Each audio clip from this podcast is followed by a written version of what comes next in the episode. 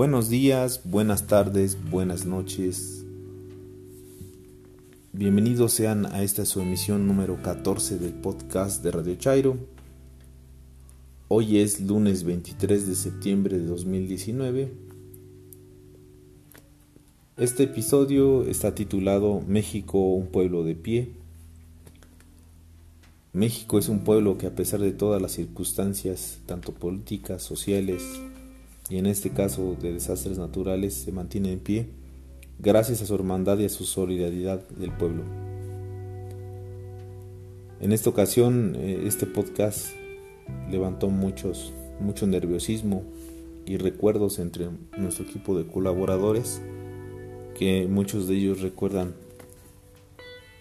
las circunstancias que ocurrieron durante esa fecha. A manera de homenaje nuestro equipo preparó una cápsula titulada Memorias de una pesadilla en recuerdo de aquel 19 de septiembre. Vladimira nos trae un recuento histórico acerca de los sismos más importantes que han ocurrido en México. Karen nos trae una cápsula titulada Niños del Sismo. En esta ocasión regresa Diego con la sopa de letras, con un texto titulado La tumba de José Agustín, la literatura de la onda y el rock. Gabriela nos trae la lectura de un texto de Carlos Monsiváis titulado No sin nosotros. John Links en su sección Geek, usos y recursos de la tecnología ante una eventualidad como un sismo. Muchas gracias, comenzamos.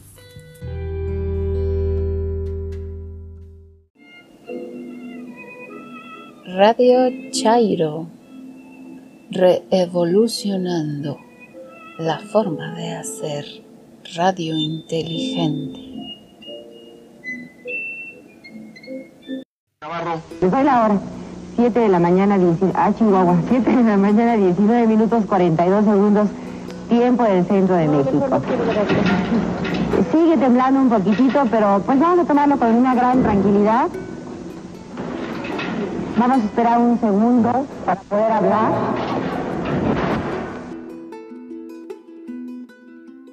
Somos un pueblo con estrés postraumático, uno que se gestó hace 34 años, un trauma que se esconde como monstruo en el sótano y que como olla de presión cada tanto se despresuriza en conversaciones de sobremesa. Un conversador o conversadora que al narrar e intentar tramitar el evento muestra un gesto, su angustia, su revivencia, la voz que se corta y no permite acercarse a lo más espantoso del suceso. Siempre, ahí, se interrumpe la narración. Decir el terremoto del 85 es meter el dedo en una llaga sangrante que se profundizó en 2017, cuando, como profecía, se repitió lo que se temía cada año que la fecha se avecinaba. 19 de septiembre, 19 de septiembre, 19 de septiembre. Hoy, dos años después, una nueva generación, la que no vivió ese terremoto que sus padres, abuelos y tíos contaron, se convierten en una generación más que es tocada por el espanto. Aún no conozco a alguien que después de vivir alguno de estos eventos narre una historia sin conmoverse de alguna manera. Se le mira en los ojos el miedo, la angustia, el espanto recordamos en colectivo que vivimos un terremoto en 1985 y en 2017 se repitió como si de un boomerang se tratara y vivimos en la zozobra. ¿Cuándo volverá a pasar? Jueves 19 de septiembre de 1985. Como cada día me trasladaba con mi padre de nuestra vivienda en Coajimalpa a su trabajo y mi escuela en la colonia Condesa. El trayecto era largo, pero ese día hubo poco tráfico en Avenida Constituyentes. Casi a la altura de la Vocacional 4 estaba la parada del autobús en el que solíamos viajar. Antes de cruzar la avenida, mi padre le pidió a una persona la hora, quien le dijo 719. Corrimos hacia el Ruta 100 que ya iba de salida y el trayecto siguió sin novedad. Bajamos en la esquina de Juan Escutia y Tamaulipas. De inmediato nos dimos cuenta que algo estaba diferente. No se escuchaban ruidos, no había tráfico y a unos metros en la esquina de la calle Laredo y Avenida Nuevo León vimos un edificio hecho sándwich.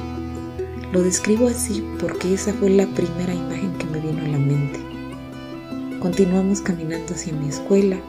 Las personas estaban en pijama, algunas fuera de sus casas. Había vidrios en las calles y pocos autos. Ya a una cuadra de mi escuela, algunos de mis compañeros regresaban. Nos comentaron que las clases estaban suspendidas. Mi padre me llevó a su trabajo. Horas después tuvo permiso para regresar a casa en donde estaban mi madre y mi hermana de pocos meses de nacida. No dijo mucho durante el viaje de regreso y yo tampoco pregunté porque lo vi serio. Tenía un rostro que yo no le conocía. Llegando, mis padres platicaron y escuché la gravedad del sismo. Los días siguientes me mantuvieron alejada de la televisión, incluso del periódico.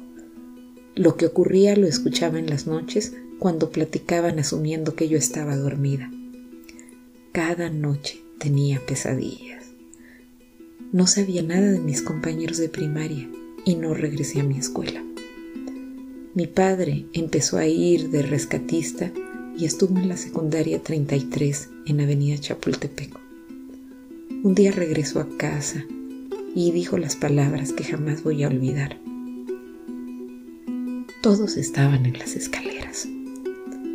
Ese día contó que había cargado los cadáveres de niños de mi edad y había visto el dolor de los padres que esperaban encontrar a sus hijos.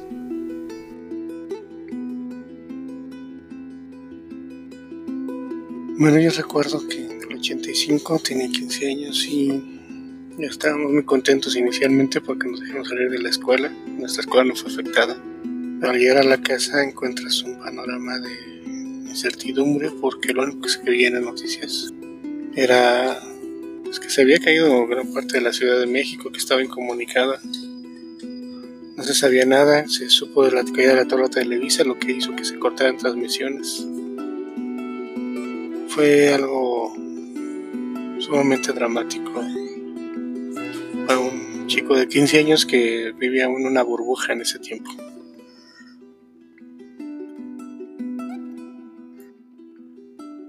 Terremoto 1985, 19 de septiembre. Me despierta el sonido del cerrojo de la puerta de entrada en la planta baja de la casa. A mi marido, Martín, se le ha hecho tarde y será en el coche a su trabajo.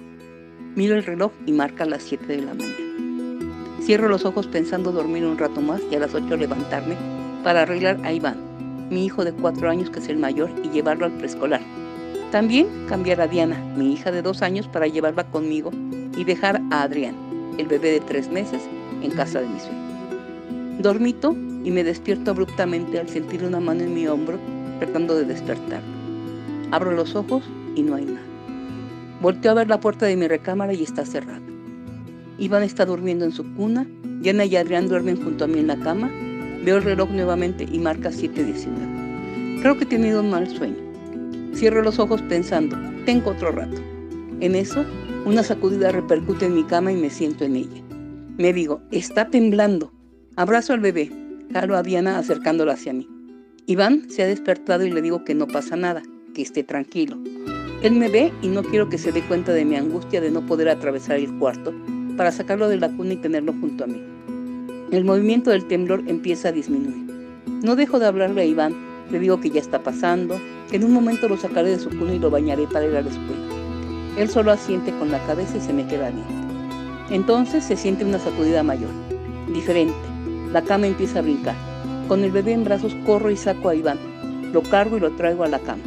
Lo siento junto a Diana mientras la puerta de la recámara se abre y cierra a su, a su antojo violentamente. La casa empieza a chirriar y a moverse de un lado a otro. Oigo que cae multitud de ladrillos.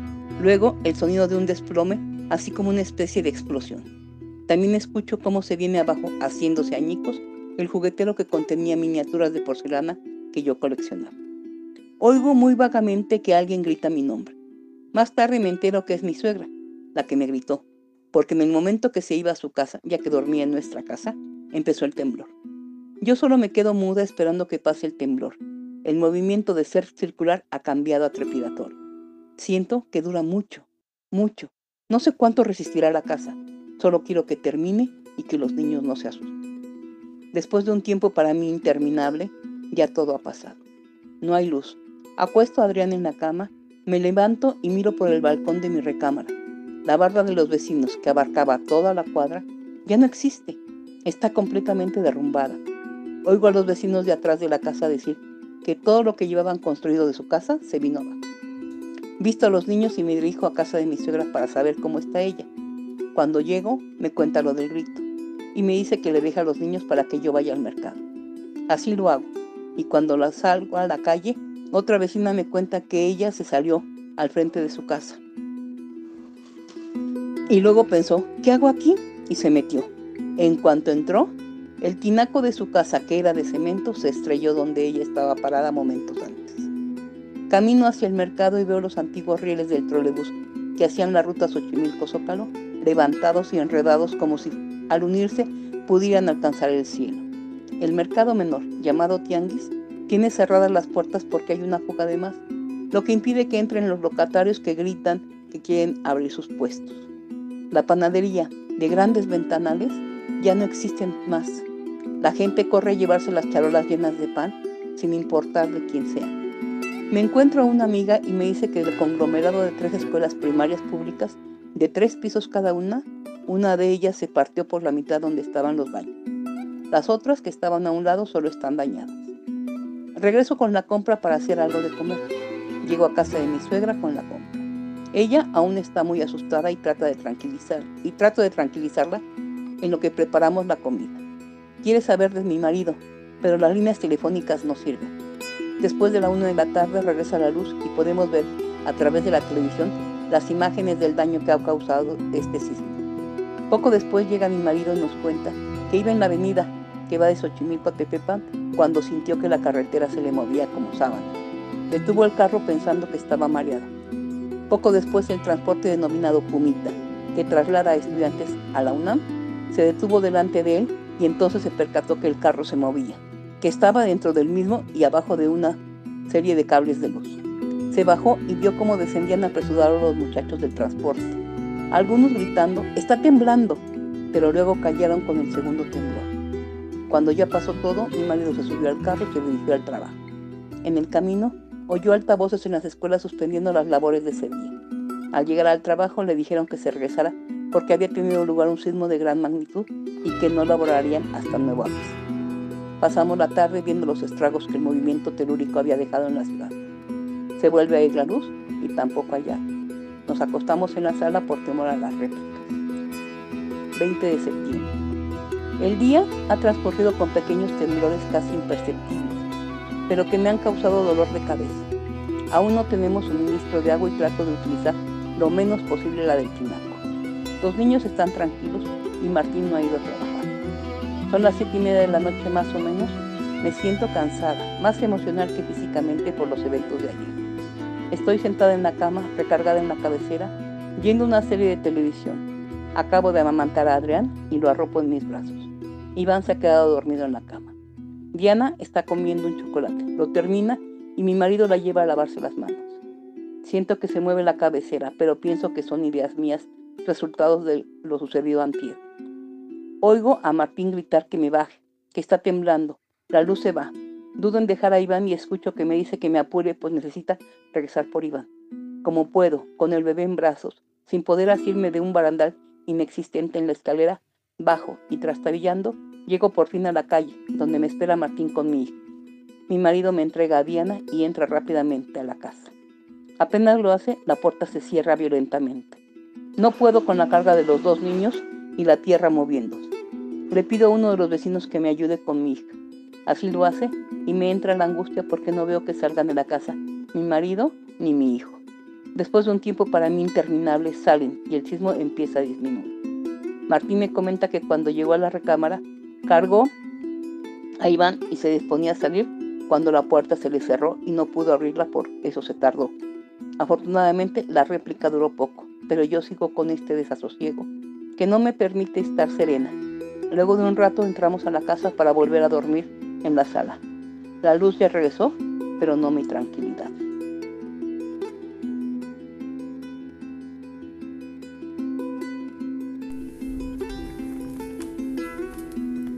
A 34 años de aquel 19 de septiembre del año 1985, mi memoria y mis recuerdos son muy vagos. Apenas siendo un niño, recuerdo que estábamos en la recámara, mi hermano dormía, cuando de pronto la cama comenzó a moverse y así los cuadros de las fotos familiares que colgaban en los muros. Mi padre entró desesperado corriendo, hizo que mi hermano se parara, que se vistiera tan pronto pudiera y me cargó en sus brazos. No pudimos avanzar mucho, tan solo unos metros. Vivíamos en un edificio de cinco plantas. El movimiento era muy fuerte mi madre llegó gritando muy espantada. Las siguientes semanas padecimos de agua en la Ciudad de México.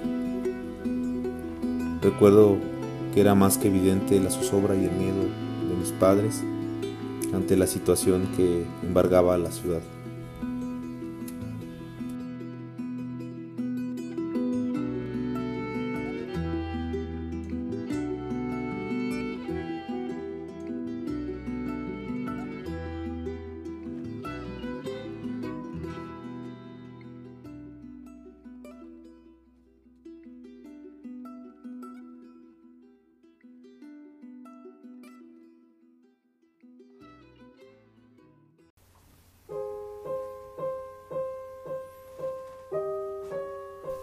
Saludos, escuchas de Radio Chairo, soy Vladimira Palma. En Twitter me encuentran como arroba. Con motivo de que en días pasados recordamos los sismos del 19 de septiembre, presentaré un recuento histórico de los terremotos que más han afectado a nuestro país.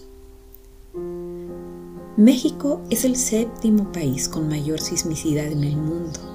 Está antecedido por Islandia, Estados Unidos, Japón e Indonesia. El primer lugar lo ocupa Chile. Esto se debe a que se localiza en el cinturón de fuego o anillo de fuego del Pacífico, la región en donde por sus características geológicas se dan el 90% de los sismos del planeta. El estado de Oaxaca es la región más sísmica de México, al grado que entre los dioses de la antigua sociedad zapoteca estaba Pitao deidad de la tierra y de los terremotos. Los constructores de Monte Albán conocían muy bien su entorno y por eso sus edificios eran en su mayoría construidos en grandes y extensas plataformas para así evitar los daños por los constantes movimientos telúricos en esta región. En este estado se han registrado de los más devastadores de México, el conocido como el Gran Tsunami Mexicano, ocurrió el 28 de marzo de 1787 en la costa chica de Oaxaca. Después de un temblor de 8.6 grados, los habitantes vieron cómo se retiró el mar alrededor de 4 kilómetros para después regresar en forma de un tsunami que se adentró en tierra 7 kilómetros, destruyendo poblaciones costeras, cultivos y matando el ganado. El 14 de enero de 1931, en la ciudad de Oaxaca, ocurrió un sismo de 7.8 grados con una duración de más de 3 minutos. La ciudad quedó devastada, templos y casas se vinieron abajo. No se conoce el número oficial de muertos, pero se habla de más de 10.000. El 17 de enero de ese año llegó a la ciudad el cineasta ruso Sergei Eisenstein, en donde filmó los daños del terremoto. Nos dejó un valioso documental titulado El desastre en Oaxaca. en el cual se registran los daños ocasionados en casas y edificios públicos, las personas que continúan en las calles porque las réplicas siguen, las labores de rescate, la incineración de los restos óseos de los muertos por cólera de 1860 que quedaron expuestos después del temblor, el funeral de una pequeña víctima y casi al final del documental se lee, la horrible miseria de esta gente clama por su ayuda. El 7 de septiembre de 2017, otro sismo volvió a asolar Oaxaca con una intensidad de 8.2. El epicentro se localizó a 160 kilómetros de Tapachula, Chiapas, pero el impacto mayor en la región del istmo de Tehuantepec. La Ciudad de México, desde que era capital del Imperio Azteca, es también de alta sismicidad, debido a las características del subsuelo que replica las ondas sísmicas de epicentros que se generan en otras partes del país. No olvidemos que nuestra ciudad está edificada arriba, dentro de un lago. En la leyenda de los soles, se narra que la Tierra ha pasado por cinco etapas o soles. Cada etapa ha terminado con un desastre. El quinto sol, época en la que vivimos, es el sol del movimiento y va a terminar a causa de un temblor.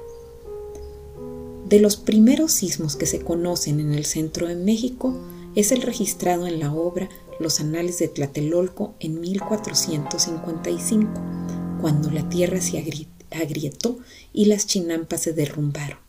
En 1468, un gran temblor de tierra, cuando Axayacatl se convirtió en el gobernante de los aztecas después de la muerte de Moctezuma I. Durante el gobierno de Axayacatl, en 1475, ocurrió un fuerte terremoto que arruinó las casas y edificios de Tenochtitlan. Se abrió la tierra en algunas partes y se hundieron las cumbres de algunos cerros. En 1487, en diversos códices, se escribe que hubo un gran temblor de tierra en la época en que murió Chimalpopoca, rey de Tlacopan, A lo largo del siglo XVI se conoce una larga lista de temblores. En el siglo XVII la lista continúa los más fuertes fueron en 1611, que ocasionó daños en templos de la ciudad. En 1619 se documenta uno que duró 15 minutos y afectó también a Oaxaca. Derrumbó edificios, abrió sierras, descubrió cavernas y profundos lagos. En el siglo XVIII el registro de temblores es extenso. Los daños mayores que eh, que se registran por lo general son en templos y edificios públicos. Uno de los más fuertes tuvo lugar el 19 de junio de 1858. Diversos templos en Texcoco y la Ciudad de México fueron dañados. Se abrieron grietas en el suelo y se afectaron los acueductos. Pero fue el de 1787, el gran tsunami mexicano, también conocido como temblor de San Sixto, el más fuerte. Además de los daños en Oaxaca, sacudió Valladolid, Ciudad de México y Tulancingo Hidalgo. El siglo XIX inició junto con un fuerte temblor, el 8 de marzo de 1800, que afectó el antiguo edificio de Palacio Real, posteriormente Palacio Nacional. En el siglo XX la lista continúa. Los más fuertes y que marcaron a la población de México fueron el ya descrito en Oaxaca para 1931 y sin duda los ocurridos por crueldades del destino el 19 de septiembre de 1985 y 2017. Como vemos, después de este breve recuento histórico, la historia se repite temblor tras temblor. Los sismos son fenómenos naturales geológicos que forman parte de la vida de nuestro planeta, pero se convierten en desastres debido a acciones humanas. Cuando las sociedades se enfrentan a ellos, en desigualdad de condiciones económicas.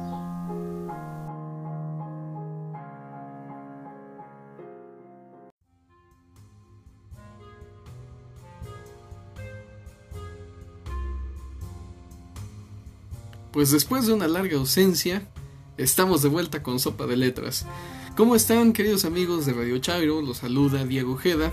Ya saben, en esta sección donde hablamos generalmente de literatura, pero también de cuestiones que resulten interesantes acerca del español. Y bien, pretextos puede haber muchos para justificar el hecho de que haya estado tanto tiempo fuera, pero me estoy tomando unos minutitos para hacer una aportación porque eh, acabo de volver a leer una novela que hacía mucho no, no checaba. Y es interesante lo que me acabo de percatar. Em, como ustedes sabrán, muchos de los colaboradores, colaboradores de Radio Chairo somos melómanos, particularmente del rock, del metal, del rock progresivo. Pero si nosotros tuviéramos que hablar de alguien que es reconocido por la afición a este género, Evidentemente se trata de José Agustín. Hablar de José Agustín es hablar de un rockero, y no porque haya sido parte de alguna agrupación, sino más bien por esa afición, e, e, ese gusto tan desbordado que tiene por el género. Eh, tenemos que saber, o, quienes no lo conozcan como tal, pues que es reconocido quizá como el crítico mexicano más importante eh, en el terreno musical y además, pues casi todos van a destacar que tiene un oído muy afinado y, clínico cuando se trata de descubrir bandas y álbumes invaluables. Eh, sabemos además que él creció durante la e, década de los años 60, donde quizá es cuando se empieza a, ver eh, el auge del rock como género musical. También hay que saber pues que el gusto por el rock influyó en la escritura literaria de José Agustín. Eh, entre sus tantas novelas, pues quizá una de las más destacadas es La tumba. ¿Por qué? Porque ella es esta novela que inicia la, la vanguardia, el movimiento o la corriente literaria conocida como la literatura de la onda. Eh, y además, como parte de, de una triada conformada aparte por Parménides García Saldaña y Gustavo Sainz, pues José Agustín demuestra que en sus textos eh, hay alusiones intertextuales con la música. Es decir, eh, en, términos más llanos, pues muchos de los textos literarios, novelas, cuentos, etcétera, que escribe José Agustín, tienen como, como eje o, tienen como un núcleo importante hablar del rock o del rock and roll. Eh, particularmente esta música porque fue sobresaliente e insisto, porque muchos de los artistas de, que, a José Agustín le gustan pertenecen a la época de los 60, etcétera, ¿no? Pues bien, eh, y es que, ¿por qué también habría que considerar que, el, que el rock es parte indispensable de los textos de José Agustín? Bueno, pues él lo justifica en un texto que se llama La nueva música clásica, diciendo que el rock es ya una forma artística porque simplemente crea belleza, manifiesta la realidad catalizada, implica mucho esfuerzo y mucha dedicación, además de que ofrece un nuevo orden estético que ninguna corriente de la música y por supuesto ninguna otra disciplina artística puede entregar. Evidentemente, estas afirmaciones son debatibles, pero también es cierto que el impacto cultural del rock fue determinante y hoy en día es muy difícil concebir un mundo sin el género. Em, y bueno, recuperando esto, eh, les mencionaba que la tumba pertenece a, esto que se llama literatura de la onda. Eh, en esta novela, una novela muy cortita, em, se nos presenta un protagonista joven llamado Gabriel Guía. Es un chico de una eh, clase social pues holgada, no, tiene problemas de dinero, pero también es un tipo bastante, eh, bastante molesto, tiene actitudes que hoy en día resultarían bastante eh, controversiales. La, novela únicamente nos está hablando sobre un periodo de la vida de este, de este jovencito eh, y en la cual pues vemos cómo se relaciona con otras personas de su edad, eh, el interés que tiene por el sexo, eh, el interés que tiene por la literatura, por la música, por pues, ponerse como chachalaco, etcétera, ¿no? Entonces, eh, como tal, yo creo que la novela está sujeta a, muchas críticas. En general, la literatura de la, de la onda es así. Pero algo que es importante destacar en este caso, pues insisto, ¿no? E, es la novela que inicia la literatura de la onda. ¿Y a qué iba con todo esto? Bueno, pues eh, si para José Agustín el rock es tan importante, no solo en su vida, sino también para sus creaciones literarias, eh, pueden leer a lo largo de la novela que, hay muchas referencias musicales, pero en el caso de, del rock o del rock and roll, es muy poco referenciado. ¿Cuáles serían las razones que pudiera tener para, para no hacerlo? ¿Por, ¿Por, qué? ¿Por qué eligió José Agustín no hablar como tal del de, rock en su ópera prima o presentarlo en mayor abundancia? Pues la verdad es que yo tengo algunas hipótesis al respecto y, por ejemplo, el primer motivo que puede surgir eh, es estrictamente temporal. Es decir, la tumba fue escrita a principios de 1961 y se publicó hasta 1964. Eh, sabemos que el rock and roll data de los años 50, pero su eh, popularidad, empezó a crecer de manera importante y, se afianza como expresión artística hasta aproximadamente 1965, eh, con esto de la invasión británica a los Estados Unidos. ya saben, la invasión británica es la llegada y la difusión de bandas pop provenientes de Inglaterra, como los Rolling Stones o los Who. Eh, también puede ser, por ejemplo, que eh, el rock todavía no, no era importante eh, a principios de los 60, porque todavía no se presentaban innovaciones musicales de los Beatles, como pueden ser los álbumes Rubber Soul, Revolver o El Sargento Pimienta. también hay que tomar en cuenta que es hasta el 65 que nacen los Doors, otro grupo importantísimo para, para el rock aparecen instrumentistas virtuosos como Eric Clapton, Jack Bruce y Ginger Baker, también más o menos por mediados de los años 60. Y uno de los eh, artistas más importantes del rock, como es Bob Dylan, publica el álbum Highway 61 Revisited hasta 1965. Eh, así es que la novela de Agustín, pues, llega antes de que comience el del rock, ¿no? Por lo cual también es complicado mencionar que, se hagan aportes del género o que, se hable de su influencia en la sociedad mexicana de principios de la década. Eh, otro porqué de la ausencia del rock tiene que ver con los intereses del protagonista. Si ya leyeron la novela, eh, esto no me lo podrán negar. Si no lo han hecho, pues les sugiero que detengan la, eh, transmisión y vayan a leer la novela. Es, es muy cortita. Pero bueno, Gabriel Guía es un melómano. Eh, pero su principal afición es la literatura. Eh, eh, es un personaje que se dedica al cuento, a la novela, escribe poemas y además se une al Círculo Literario Moderno, que es un grupito en el cual se charla sobre libros y se comparten producciones propias. Además utiliza la escritura tanto para socializar, es decir, no solo en las reuniones del círculo, sino también para tener material de conversación en la escuela, y también la utiliza con fines catárticos, Aquí no les adelanto más porque les estaría contando un spoiler importante de la novela. Eh, y es que para Gabriel la música es un vehículo de liberación emocional, pero la literatura le ayuda a descubrir quién es y lo que no le gusta de sí mismo. Eh, por eso es que hay una parte importante al final de la novela tampoco les voy a adelantar mucho, pero eh, ahí se demuestra que no es casualidad el deseo que tiene por destruir una novela una vez que termina de leer el último capítulo redactado. Eh, y por último, la razón por la cual no hay una presencia del rock en esta obra es quizá por el perfil de, Gabriel. Su comportamiento pueril es constante, pero desea ser visto maduro intelectual y físicamente. Eh, por ejemplo, eh, algunos compositores como Strauss, Wagner, Haydn, Stravinsky, Kachurian y Ravel, además de algunos jazzistas como Rudy Vallee y eh, Duke Ellington, ellos constituyen el gusto musical de Gabriel, eh, son, los que más escucha. y Gabriel, a pesar de ser rebelde y desenfadado, parece que percibe en estos artistas una oportunidad de presentarse al mundo como un hombre sofisticado y culto. Además, e-, es interesante porque en este texto de la nueva música clásica, pues José Agustín señala que los adolescentes tendían a cierto tipo de música compuesta eh, e interpretada por adultos hasta que aparece el rock and roll. Eh, por eso no me resultaría extraño pensar que, una manera de desmarcarse de la juventud es mediante la inclinación a piezas consideradas para gente mayor.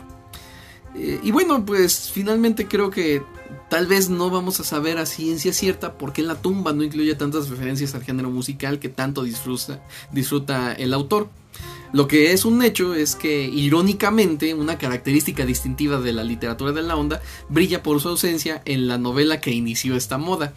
Además, y aunque resulte paradójico, José Agustín no necesita derramar nombres, títulos y fragmentos de canciones para conservar la esencia del rock en un texto literario, pues el papel activo que toman el sexo, el desenfreno y la juventud sirven para ejemplificar cómo se en la literatura. Eh, personalmente no es mi novela favorita, no es tampoco un género o una corriente que yo disfrute, pero como siempre creo que es importante darle una oportunidad. Si ustedes son jóvenes pues, y, no están acostumbrados a leer, este es un buen momento para hacerlo. Y si tienen eh, adolescentes en casa y quieren que se vayan interesando poco a poco en la literatura, pues también esta podría ser una vía de acceso. Y bueno, pues eh, en mi regreso, esta es la breve aportación que tengo en esta ocasión. Ojalá lo hayan disfrutado. Por favor comenten qué les gustaría que platicáramos más adelante. Ahí tengo también unos temas en el tintero que desarrollaré próximamente. Y bueno, pues eh, eso es todo. Muchas gracias por el tiempo y nos estamos escuchando en la próxima emisión.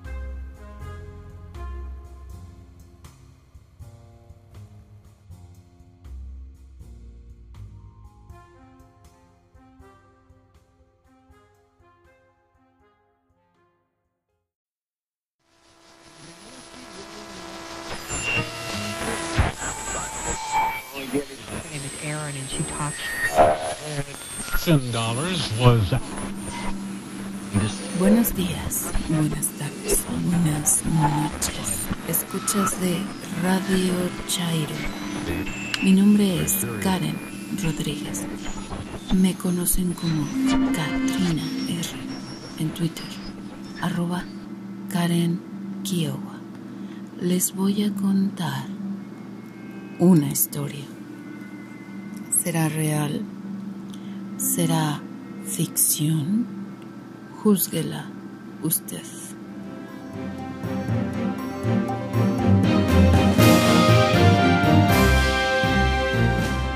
Buenas noches, gracias por sintonizarnos. Ya han pasado 16 días desde la tragedia. Muchísimas personas, incluidas el embajador de Estados Unidos y su esposa, el tenor Plácido Domingo, y bomberos llegados de todas partes del mundo han acudido a las labores de rescate. Específicamente han acudido al barrio de La Merced, en el número 148 de la octava calle de Capuchinas, para salvar a Luis Ramón, Monchito. La familia Navarrete Maldonado, proveniente de Cozumel, llegó días antes del sismo a la Ciudad de México se dirigían a Cihuatanejo, pero hicieron una escala en la capital para pasar la noche en la casa del abuelo materno de Monchito, Luis Maldonado. El padre dice que el niño se quedó a dormir en la recámara de su abuelo, donde a las siete de la mañana le sorprendió el terremoto y quedaron enterrados bajo los escombros. Con el caos reinante fue hasta el 4 de octubre que la prensa nacional e internacional le dio seguimiento a esta noticia. Los paramédicos y rescatistas decían que no había olor a muerte ni siquiera moscas, a pesar de llevar tantos días ahí. Mauricio Nafarrete, padre del Monchito, dijo que todos los colaboradores decían que no podía haber vida, aunque él no paraba de decirles que siguieran excavando. Cuando los equipos de rescate italianos, israelíes y de la Marina Mexicana dijeron que no había nadie vivo, llegaron los de la sección 5 del Voluntariado Nacional, con aparatos con los que intentaron comunicarse. No escucharon voces, pero sí ruidos provenientes de la profundidad de los escombros. Si eres un adulto golpea una vez, dijeron, si eres un niño golpea dos veces. Ellos dicen haber escuchado dos golpes, por lo que el presidente Miguel de la Madrid ordenó que no se detuvieran las obras de rescate. Finalmente, el sábado por la noche, el ingeniero de la jefatura del Distrito Federal, Julián Abed, dijo oficialmente que se habían rescatado que se había descartado cualquier posibilidad de hallar vida bajo los escombros. Asimismo, comunicó que seguirían las tareas de extracción de desechos a mano sin usar maquinaria pesada debido a que los voluntarios impidieron la entrada de la maquinaria.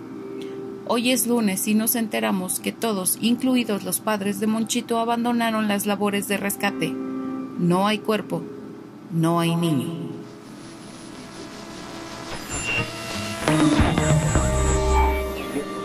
Ciudad de México. Más de 100 personas fallecidas, decenas de edificios derrumbados, incendios aislados y alrededor de 2 millones de personas sin electricidad son las primeras consecuencias del terremoto magnitud 7.1 que azotó la central de México el martes. Este terremoto ocurre exactamente a 32 años del sismo más mortífero de la historia del país, el 19 de septiembre de 1985. Luis Felipe Puente, coordinador nacional de protección civil de la Secretaría de Gobernación, informó que al momento hay 147 personas muertas, 49 en la Ciudad de México, 32 en Puebla, 55 en Morelos, que limita con Puebla, 9 en Estado de México y 1 en Guerrero. También mencionó que hay 44 sitios con colapsos en la capital del país. Uno de ellos es la escuela donde aún hay una niña de 12 años atrapada. La menor está en un espacio de 45 centímetros. Tras protegerse bajo la mesa, ha pedido agua. Frida Sofía se llama. El mundo está pendiente de ella.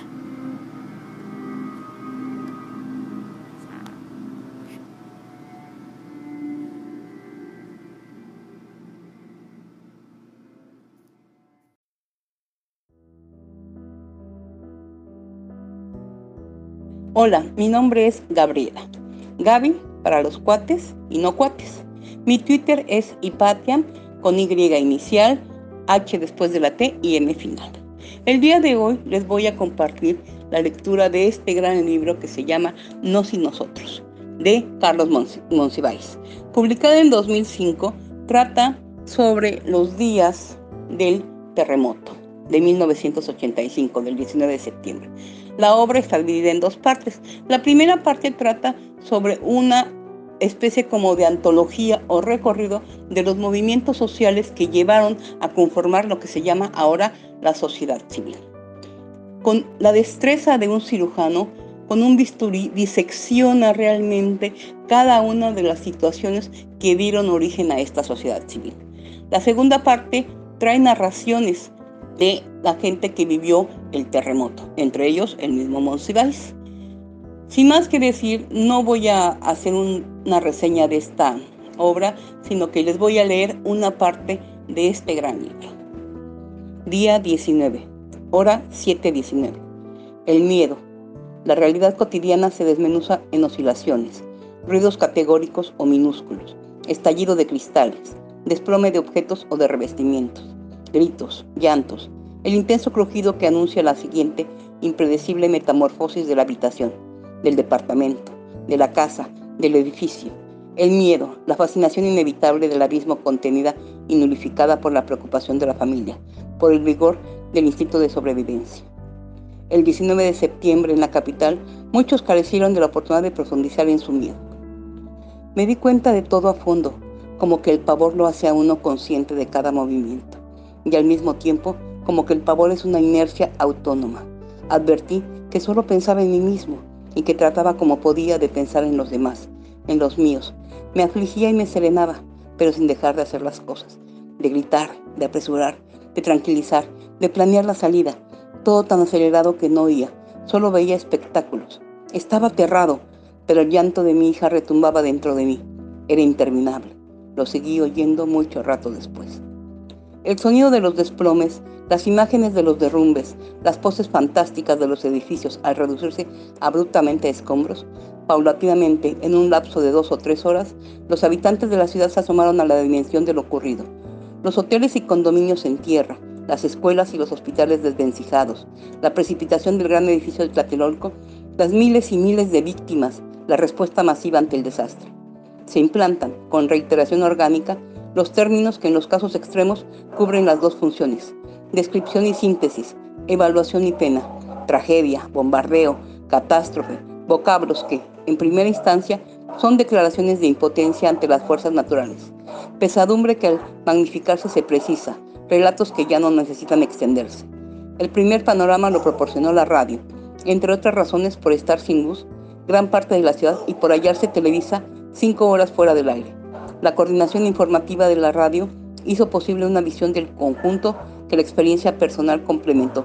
Tráfico congestionado, la colonia Roma cruelmente devastada, el primer cuadro zona de desastres, en un radio de 30 kilómetros, cerca de 500 derrumbes totales o parciales, explosiones, alarmas insistentes sobre fugas de gas, incendios, cuerpos mutilados, noticias sobre la desaparición de grupos de personas que quedaron aisladas, grupos enteros de estudiantes, turistas aislados en su desamparo, hospitales evacuados, cuadrillas de socorristas y voluntarios familiares desesperados, crisis de angustia en las calles, gritos de auxilio proveniente de los escombros, demanda de ropa, víveres y medicina, solicitud prodigada de calma.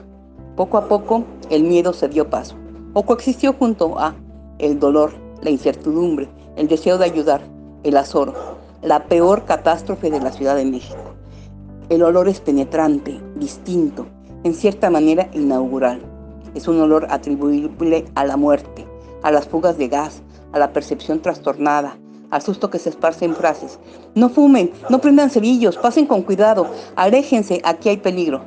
En el centro de la colonia Roma, cerca de los ostentosos fiambres arquitectónicos, el olfato actúa la casa de datos de alarma, de informaciones que ratifiquen la condición agónica de los lugares. En la exacerbación olfativa hay pánico, sospecha de hedores inminentes, certeza de que, entre otras cosas, la ciudad ya no es la misma, porque uno está consciente, ávidamente consciente de la terrible variedad de sus olores. De todas partes llegan a sumarse a los bomberos, a los granaderos, a los trabajadores del Departamento Central y de las delegaciones, a los policías del DF y del Estado de México. Convocada por su propio impulso, la ciudadanía decide existir a través de la solidaridad, del ir y venir frenético, del agolpamiento presuroso y valeroso, de la preocupación por otros que, en la prueba límite, es ajena al riesgo y al cansancio. Sin previo aviso, espontáneamente, sobre la marcha, se organizan brigadas de 25 o 100 personas, pequeños ejércitos de voluntarios listos al esfuerzo y al transformismo. Donde había tablones y sábanas, surgirán camillas. Donde funden los furiosos, se fundarán hileras disciplinadas que trasladan, de mano en mano, objetos, tiran de sogas, anhelan salvar siquiera una vida. Los oficios se revalúan. Taxistas y peceros transportan gratis a damnificados y familiares afligidos. Plomeros y carpinteros aportan ceguetas, picos y palas. Los médicos ofrecen por doquier sus servicios. Las familias entregan víveres, cobijas, ropa. Los donadores de sangre se multiplican. Los buscadores de sobrevivientes desafían las montañas de concreto y cascajo en espera de gritos o huecos que alimenten esperanzas. Al lado del valor y la constancia de bomberos, socorristas, choferes de la Ruta 100, médicos, enfermeras, policías, abunda un heroísmo nunca antes tan masivo y tan genuino, el de quienes, por decisión propia, inventan como pueden métodos funcionales de salvamento. El primero de ellos, una indiferencia ante el peligro, si ésta se traduce en vidas hurtadas a la tragedia. Basta recordar las cadenas humanas que rescatan a un niño, entregan un gato hidráulico o un tanque de oxígeno, alejan piedras, abren boquetes, sostienen escaleras, tiran de cuerdas, trepan por los desfiladeros que el temblor estrenó, instalan los campamentos de refugiados, cuidan de las pertenencias de los vecinos, remueven escombros, aguardan durante horas la maquinaria pesada, izan cuerpos de víctimas, se enfrentan desconsoladoramente a histerias y duelos. Por más que abunden noticias de pillaje, abusos y voracidad, tal esfuerzo colectivo es un hecho de proporciones épicas. No ha sido únicamente porque por el momento todo se condensa en esta palabra, un acto de solidaridad. La hazaña absolutamente consciente y decidida de un sector importante de la población que con su impulso desea restaurar armonías y sentidos vitales es moralmente un hecho más vasto y significativo. La sociedad civil existe como una gran necesidad latente en quienes desconocen incluso el término. Su primera y más insistente demanda es la redistribución de poderes. El 19 de septiembre, los voluntarios que se distribuyeron en la ciudad organizados por el tráfico creando cordones populares en torno de hospitales o derrumbes y participando activamente en las tareas de salvamento, mostraron la más profunda comprensión humana y reivindicaron poderes cívicos y políticos ajenos a ellos hasta entonces. Fueron al mismo tiempo policías, agentes de tránsito, socorristas, funcionarios del ayuntamiento, médicos, enfermeros, diputados, líderes vecinales, regentes, por eso no se examinará seriamente el sentido de la acción épica del jueves 19, mientras se le confine exclusivamente en el concepto solidaridad. La hubo, y de muy hermosa manera, pero como punto de partida de una actitud que, así sea efímera ahora y por fuerza, pretende apropiarse de la parte del gobierno que a los ciudadanos legítimamente les corresponde. El 19 y en respuesta, respuesta ante las víctimas, la Ciudad de México conoció una toma de poderes, de las más nobles de su historia, que trascendió con mucho los límites de la mera solidaridad. Fue la conversión de un pueblo en gobierno y del desorden oficial en orden civil. Democracia puede ser también la importancia súbita de cada persona. Los invito a leer este gran texto de este gran escritor, Carlos Monsiváis. No hay más que decir, más que ustedes tienen la última palabra. Si tienen alguna sugerencia o recomendación, envíenla y trataré de complacerlos. Gracias.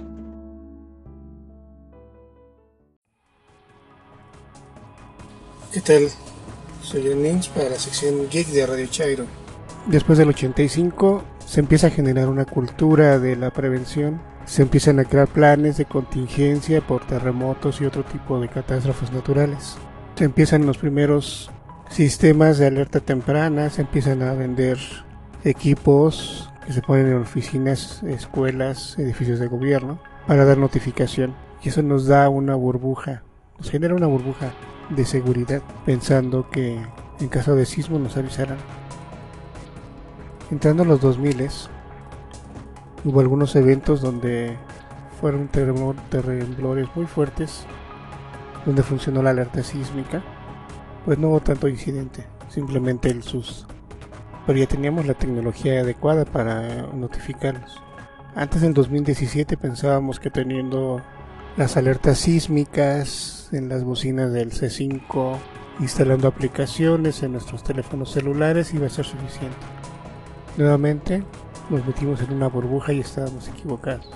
Llegó el 19 de septiembre del 2017. Todos hablábamos por Twitter, por Facebook, en nuestros grupos de WhatsApp, sobre el simulacro, conmemorando 32 años del sismo. Yo mm, pienso que fue afortunado que estuviéramos todavía con esa dinámica, esa poca adrenalina del simulacro, cuando llegó el terremoto real después de la una de la tarde. Ahora bien, ¿qué cambió? A diferencia del 85 teníamos WhatsApp, teníamos Twitter, teníamos Facebook, había YouTube, podías hacer transmisiones en vivo desde tu iPhone, desde tu Android. Y entonces nos dimos cuenta de que la burbuja se volvió a romper. Teníamos la tecnología, pero no la prevención. estaba fuera de la ciudad y fue terrible para mí ver a través de grupos de WhatsApp, eh, entrar a mi cuenta de Twitter, entrar al Facebook, empezar a ver los primeros videos y cómo esto se viralizaba y cómo de nuevo vi que la tecnología no la utilizamos como debería de ser. ¿Por qué? Teníamos medios para avisar de una tragedia. Estábamos viendo una tragedia y en vez de ayudar estábamos filmando. En vez de alejarnos de la zona de peligro, filmábamos y empezábamos a dejar caer rumores sin confirmar de incendios, de derrumbes, de posibles secuelas, a viralizar videos de que todo había sido por una arma que manipula el clima de Estados Unidos o porque una persona sacó en sus videos que él había predicho el temblor y que próximamente habría uno de mayor magnitud y que íbamos a desaparecer de la faz de la Tierra casi. Ese fue el primer día. Pero al finalizar ese día de nuevo, hubo gente que utilizó inteligentemente las herramientas de las tecnologías de la información y empezamos a ver grupos de Twitter donde se organizaban los voluntarios, donde se pedían víveres, palas, picos, insumos, voluntarios. Ahí fue donde conocí también la herramienta que les comenté hace poco, la de Shello, la cual empezaron a hacer grupos de rescatistas, grupos de apoyo, la gente de el C5, o sea, del gobierno también, para coordinar los esfuerzos.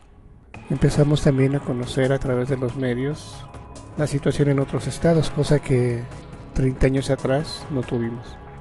Entonces, recordemos esto.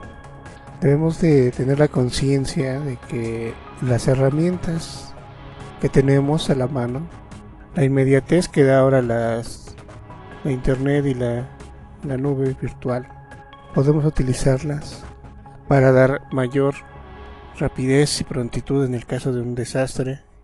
Para prevenir, sí, claro que podemos prevenir. ¿Cómo podemos prevenir, por ejemplo? Les he hablado de los portales para hacer trámites. En esos portales ustedes pueden sacar una copia digital de un acta de nacimiento, de posiblemente un recibo de predial, un recibo de agua, un recibo de la luz, bueno, de la energía eléctrica, no de la luz. Y pueden guardarlo en USB, pueden imprimirlo, guardarlo en un protector de hojas, en una bolsa aislada y en caso de un desastre pues tienen una copia de sus documentos para tramitar obviamente que se los repongan en caso de pérdida. ¿Por qué hablo de copias digitales en vez de copias en papel? Porque obviamente un USB pueden conseguir ustedes en el mercado, el mercado libre por ejemplo en Amazon, algunos a prueba de agua, golpes, calor, etcétera. Quizás es un poco caro, pero es como un seguro. Cuando uno compra un seguro, lo compra con la esperanza de no usarlo y si lo usa, pues que nos dé el mejor servicio posible.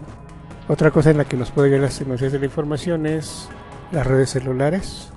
Aunque todos estamos acostumbrados ya al celular inteligente con pantalla touch, aplicaciones, hay varias iniciativas para que en los mensajes SMS puedan ustedes enviar más información de la que se tiene actualmente en un mensaje de solo texto. ¿Cuál es la ventaja? Que en el caso de una caída de la red de datos, que es lo que pasa mucho, que se congestiona, la red de envío de mensajes SMS sigue estando arriba porque es una infraestructura independiente. Por lo tanto, ustedes pueden utilizarla para comunicarse con sus seres queridos recomendación, consíganse un teléfono, como les he comentado, un teléfono de los baratitos, más baratos que encuentren, que tenga radio, que tenga lo que es el teléfono como tal. Algunos tienen MP3, digo, por si quieren tener ahí un poco de música para tranquilizarse o algunos consejos grabados. Y sobre todo, pues que hay empresas que con 50 pesos al mes nos dan SMS ilimitados.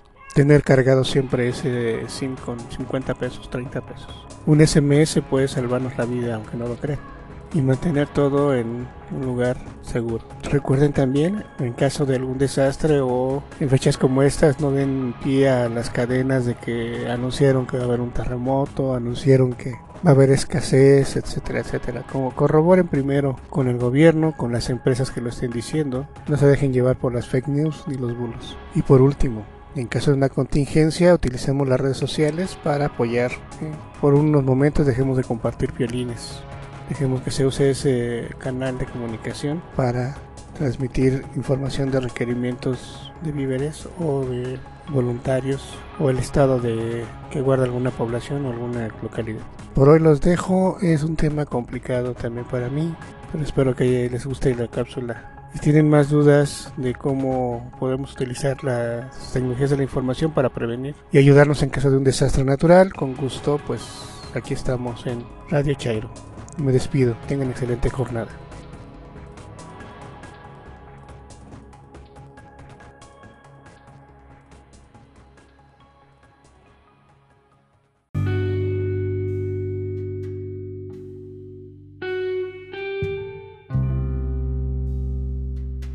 Agradecemos que nos hayan sintonizado, agradecemos sus comentarios y sugerencias en el timeline de Twitter en arroba Radio Chairo.